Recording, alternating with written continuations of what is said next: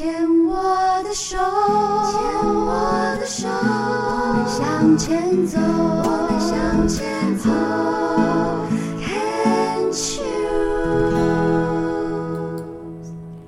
全省之声 Concheers 网络电台心情气象台节目，我是陶小青。现在我们要播出的是天涯海角遇知音的单元。呃，这个单元呢，其实我是邀请我在国外的很多的朋友呢，呃，在他们的当地发生一些好玩的事情的时候呢，就或者他们有一些这个感想啊，就可以寄过来。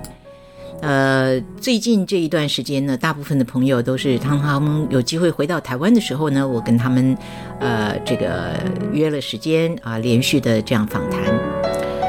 但是在纽约的 Eleven，他不太有机会到台湾来啊，因为他的老家呢，呃，是在中国大陆啊。呃，在这个几年前认识他了以后呢，呃，他是不定期的都会呃从纽约寄他的这个知音单元来。那我们今天要继续的播出他在呃纽约的时候访问呃小南方啊。呃，因为小南方呢，在四月份的时候刚好到美国，呃，去参加了一个活动，而这个活动是非常有意思的，就是一个联展啊，有好多位台湾的艺术家一起啊，他们在纽约举行了连续好几天，呃，在当地的报纸、华文报纸啊也有露出。呃，除了去参展以外呢，小南方也是一个爱看各种展览的人啊，因此他几乎天天都跑到一个或者两个这个展场去。所以，呃，看了很多的展览。今天呢，我们就来听听看，他们带我们到哪里去玩了。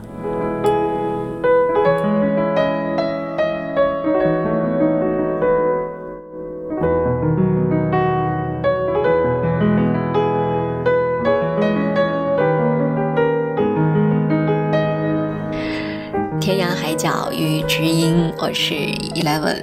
那前段时间趁着林小南、小南姐在纽约的时间，每一天我就抓着她几分钟，在酒店里面录一录她当天的这个心得体会。我们就把它叫做小南的纽约声音游记。好了，今天我们来延续第一天的行程的下半段。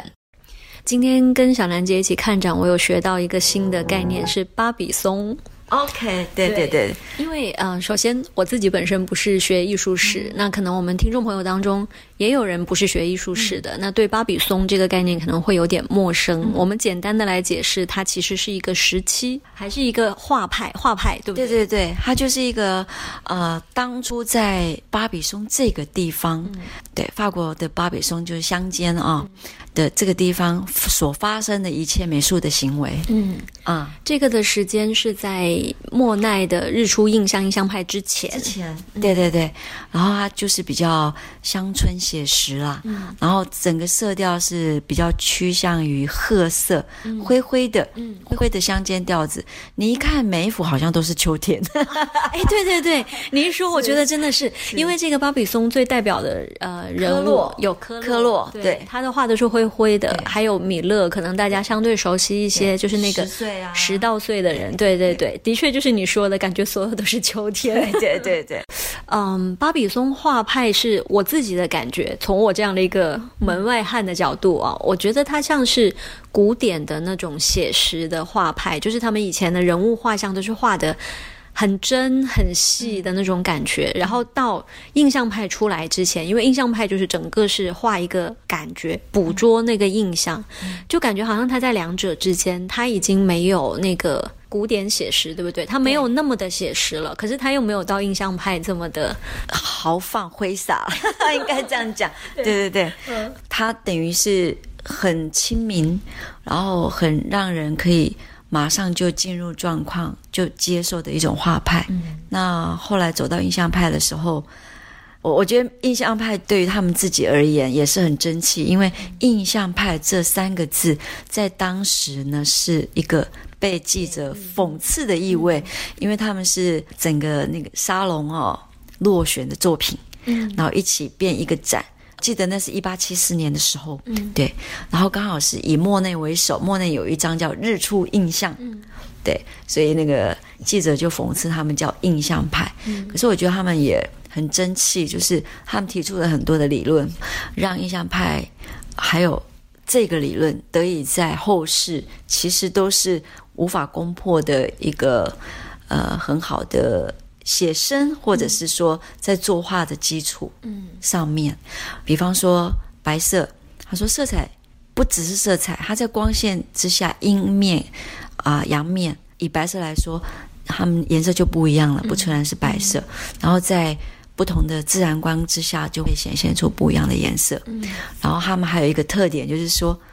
他们的精神就是追逐光影，就我就在每天的。比方说，我选了早上的九点到十一点，那我就这几天的早上九点到十一点这两个小时当中，我就来完成这幅画的某些部分。大概要画的非常写实，就是花个三四天这样子，四五天，对。那所以当时是莫奈是等于说是一个代表，那跟他同时期，为什么其他人也会开始这样创作？他们是不约而同的吗？还是说莫奈出来，然后其他人来模仿他？应该不是，应该就是说他们本来就有这样的想法，他们突破古典、新古典之后，然后他们不想再局限于这么写实，他们觉得可以解放嗯很多物体的元素。但是你这样看，它还是一幅风景画。比比方说，我在十五分钟之内搞定这个风景，我就是把前方你所看到的大方向、大色块放到你的画布上面去。可是你一看这个你完成的这十五分钟所完成的，你还是知道你现在画的是哦一条街，两旁有房子、有树啊，然后有一条路弯过去，这样。就是颜色都是大概在那个地方对。是一样的对。对，只是说他速度比较快，所以他被他其实，在早期的时候是被早期的作品是被后世讽刺成说，哎呀，印象派啊就是他随便画一画、挥一挥，其实并没有那么容易，因为他们是其实是一个概念的解放嘛。对。因为很关键，就像你说，他要在十五分钟之内把所有的光线都呈现在画布上面，怎么可能做到很细腻？对对对，所以这这也是一个学问。说真的，就是一个概念。然后中期有点描嘛，嗯，对比方说毕沙罗啊、秀拉他们，你说到点描，我就觉得。那是一个让我觉得很有创意的画法，就一颗一颗的点。可是为什么它又可以拼成对最终的那个视觉的成像？一般像我们调色是在调色盘上调色，点描派呢，它直接把这些颜色让你在画布上面调色。比方说，它点了很多黄色，点了很多蓝色，让你自动视觉暂留的的状况之下，它会变成绿色哦，在混的当中，对。比如说，你点了很多的黄，又点了很多的红，可能你这样乍看之下，哦，这边一片橘，嗯，对。然后范谷就不用讲了，那全是举世闻名，对 他就是用他的笔触去表现他的情绪啊、色彩啊什么，然后他也被比喻为表现主义的先驱，这样子。是啊，所以我回想起来，我都觉得。那个场景有点酷，我是说关于印象派，它其实是沙龙落选的作品，然后又一起来开了一个展，就会想，那不知道那个开展的人是谁，真的很有眼光，真的，而且他影响到后世。你看莫内，呃，他这样子一举成名之后，晚期他不是摆那张青光眼，他看不清楚，他还是可以画，还是画，而且他颜色也看不清楚，前方也看不清楚，哎。这就影响了康定斯基后他们的抽象画派，所以你将来就是将来大家如果看到莫内的画，然后啊，好像你看到什么，好像若有似无，看不太清楚。这时候小安姐教你，你就把眼睛虚起来，你就什么都看见，因为你就是学莫内的视觉。所以他是把自己活成了印象派，等他年老的时候，真的。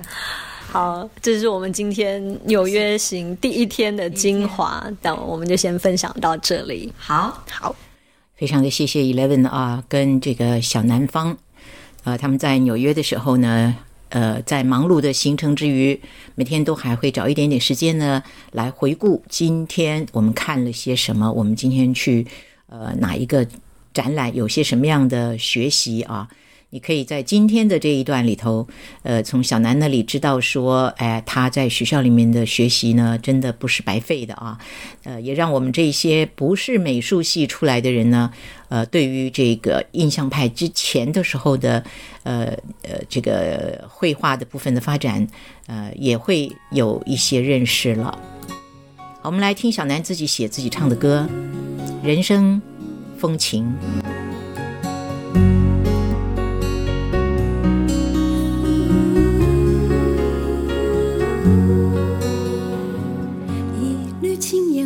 前月下，季风景雨乱了步伐。春阴才漫步夕阳西下，秋难抛开俗世繁杂。总在洞穴里怀念盛夏，滂沱大雨中攀岩仰高挂。我们有的世界总要付出代价，这预算有谁能稳稳的抓？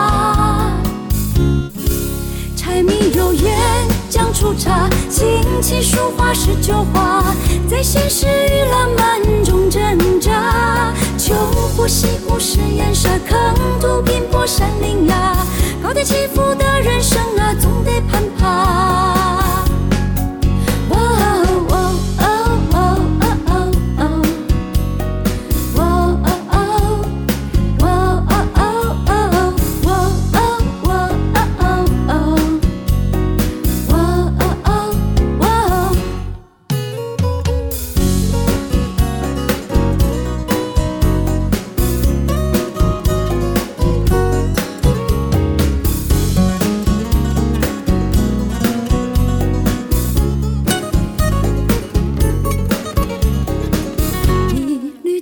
花前月下，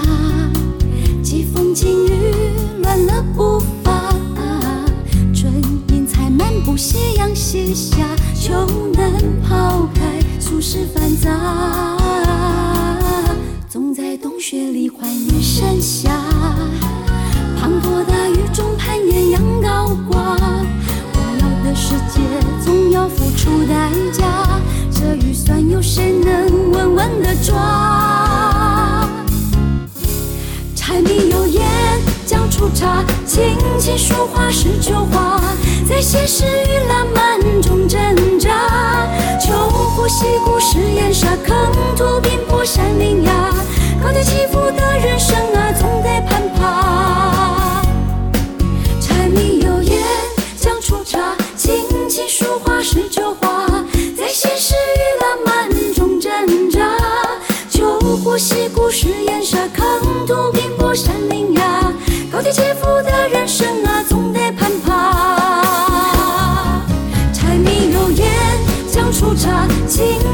花是旧花，在现实与浪漫中挣扎。秋湖西湖是烟沙，坑土拼搏山林崖，高低起伏的人生，